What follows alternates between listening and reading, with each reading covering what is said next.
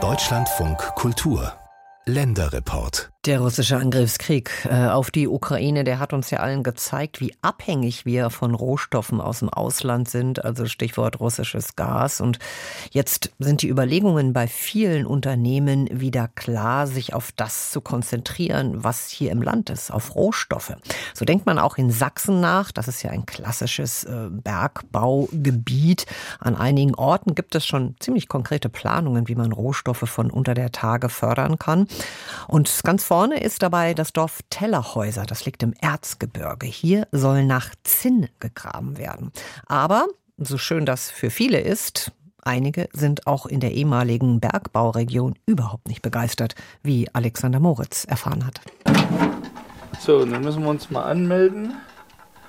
Ja, äh, Manja, wir fahren jetzt hier ein. Gut, tschüss. So, wir steigen hier mal ein. Frank Weißflug zwängt sich in den niedrigen Waggon der Grubenbahn. Gebaut wurde die Bahn und der Stollen, in den sie fährt, ab Ende der 60er Jahre vom DDR-Staatsunternehmen Wismut, um hier im Bergwerk die Erze der Lagerstätte Tellerhäuser abzubauen, vor allem Uran für das Atomwaffenarsenal der Sowjetunion. 27 Jahre fuhr Frank Weißflug unter Tage, die meiste Zeit als Hauer, Schwerstarbeit. Das saßen immer immer vier Leute, wo wir zu zweit sitzen. Aber dann kam ja die politische Wende und dann wurde das alles ab abgelegt. Knapp 1200 Bergleute fuhren hier früher zur Schicht. Heute sind der Stollen und Teile der Anlage ein Besucherbergwerk. Frank Weißflug und andere ehemalige Wismut-Kumpel haben es erhalten, kümmern sich um die bergmännischen Anlagen und die Grubenbahn. Eine Viertelstunde dauert die Fahrt, drei Kilometer in den Berg. Wir sind jetzt ungefähr bei 1150 Meter. Also ich höre es am Gleis, wenn man über Weichen fährt, welche Weichen das sind. Und dann kann man sagen als Bergmann, wir sind jetzt ungefähr hier oder da. So, und nach diesem Signal wählen wir uns mal raus. Wie schwer die Arbeit unter Tage war, kann man erahnen, wenn man einen Hund anschiebt, also eine der Loren, in die das aus dem Berg gesprengte Gestein geschaufelt wurde. Neben Uran lagern in der sogenannten Komplexlagerstätte Westerzgebirge im Schiefergestein auch Silber und vor allem Zinn. Der wurde in der DDR nur zu Probezwecken abgebaut. Es fehlte die nötige Technologie, um das Metall aus dem Erz zu extrahieren. Nun könnte hier bald wieder Zinn gefördert werden. Der Plan ist in der Tat, ein komplett neues Bergwerk aufzufahren. Also das, was wir heute planen, das sind die Tunnelabmessungen etwa 6 mal 6 Meter, sodass man also mit einem handelsüblichen Lkw 40 Tonner nach Untertage fahren kann. Thomas Bünger ist Geschäftsführer der Saxore GmbH. Das sächsische Unternehmen arbeitet schon seit rund zehn Jahren an Plänen für das Bergwerk. Inzwischen wurde es von der britischen Aktiengesellschaft First Tin übernommen. Acht Kilometer lang soll das neue Bergwerk werden, bis zu 900 Meter tief in den Fels reichen.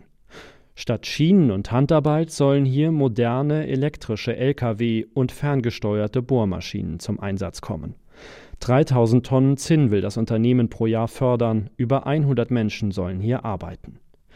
Zinn wird für Legierungen mit anderen Metallen genutzt, als Lötmittel in elektronischen Bauteilen und bei der Herstellung von Mikrochips.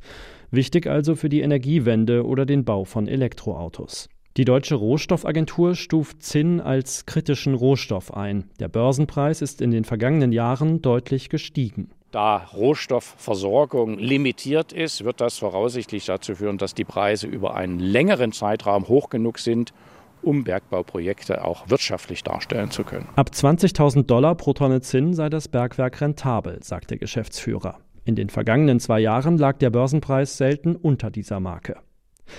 Derzeit arbeitet das Unternehmen an einer Machbarkeitsstudie. Ein Rahmenbetriebsplan liegt zur Genehmigung beim zuständigen Oberbergamt. Aus heutiger Sicht könnte es Ende nächsten Jahres soweit sein, dass wir mit dem Auffahren des Bergwerks beginnen. Das erste Zinnkonzentrat wird dann in der Größenordnung ein bis anderthalb Jahre später aus dem Berg kommen, also eher Ende 25 oder im Verlaufe des Jahres 2026. Mit seinem Bergwerksprojekt ist Bünger nicht alleine in Sachsen. Im gleichen Erzstock will ein weiteres Unternehmen ebenfalls Zinn abbauen.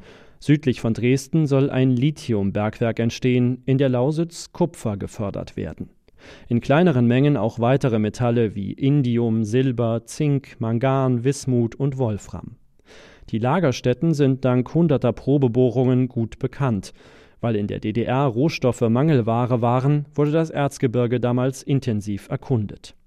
Nach 1990 wurden die sächsischen Bergwerke geschlossen. Nun scheint der Bergbau vor einer Renaissance zu stehen.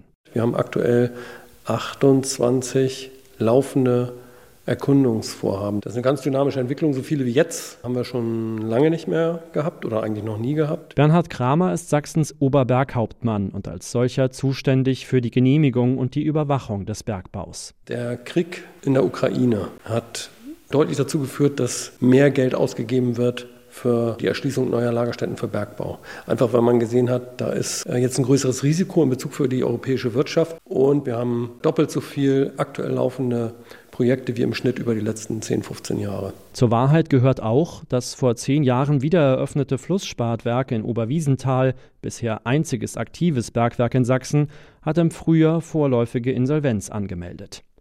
Doch der politische Rückenwind für den Bergbau ist groß, so auch bei Sachsens Ministerpräsident Michael Kretschmer von der CDU.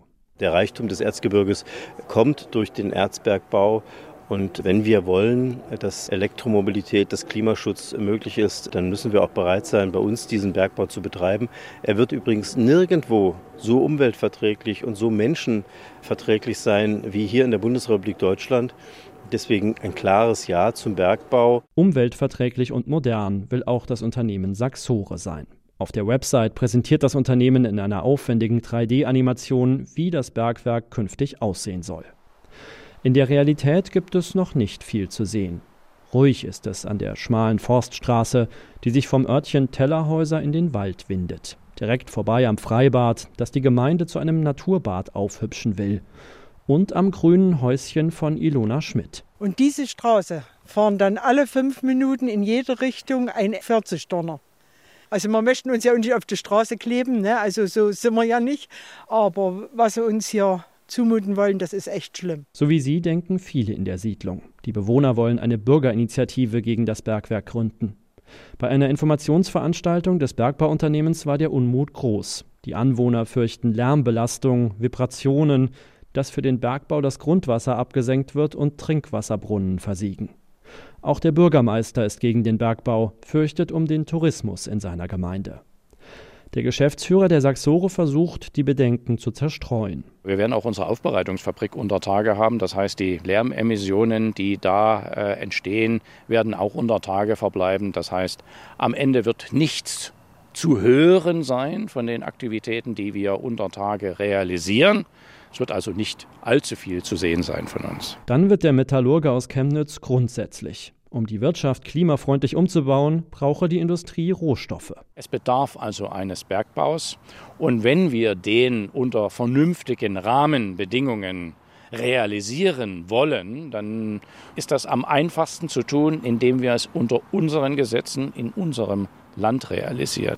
Und wir müssen uns wieder daran gewöhnen, Rohstoffe zu fördern. Wo und wie das Zinn aber aus dem Erz gelöst werden soll, ist noch nicht klar. Bisher wird Zinn vor allem in China, Indonesien und Myanmar abgebaut, oft unter gesundheitsgefährdenden Bedingungen. Kinderarbeit ist keine Seltenheit. Die EU zählt Zinn deswegen zu den sogenannten Konfliktmineralien. Anwohnerin Ilona Schmidt überzeugt all das nicht. Wir sind ja praktisch schon ausgenascht worden von der Wismut. Da ist auch keine Rücksicht genommen worden und die ganze Natur, die sie jetzt aufgepäppelt haben, geht das alles wieder vor den Hund. Jetzt machen die wieder Halten und alles. Es geht eigentlich dasselbe wieder von vorne los. Und wer kommt denn dann noch her? Kinder. Auch ihr Vater war bei der Wismut. Wie viele Bergleute starb er an Lungenkrebs, Spätfolge des schwer gesundheitsschädigenden Uranbergbaus. Das Bergbauerbe des Erzgebirges, es ist auch ein Bergbautrauma.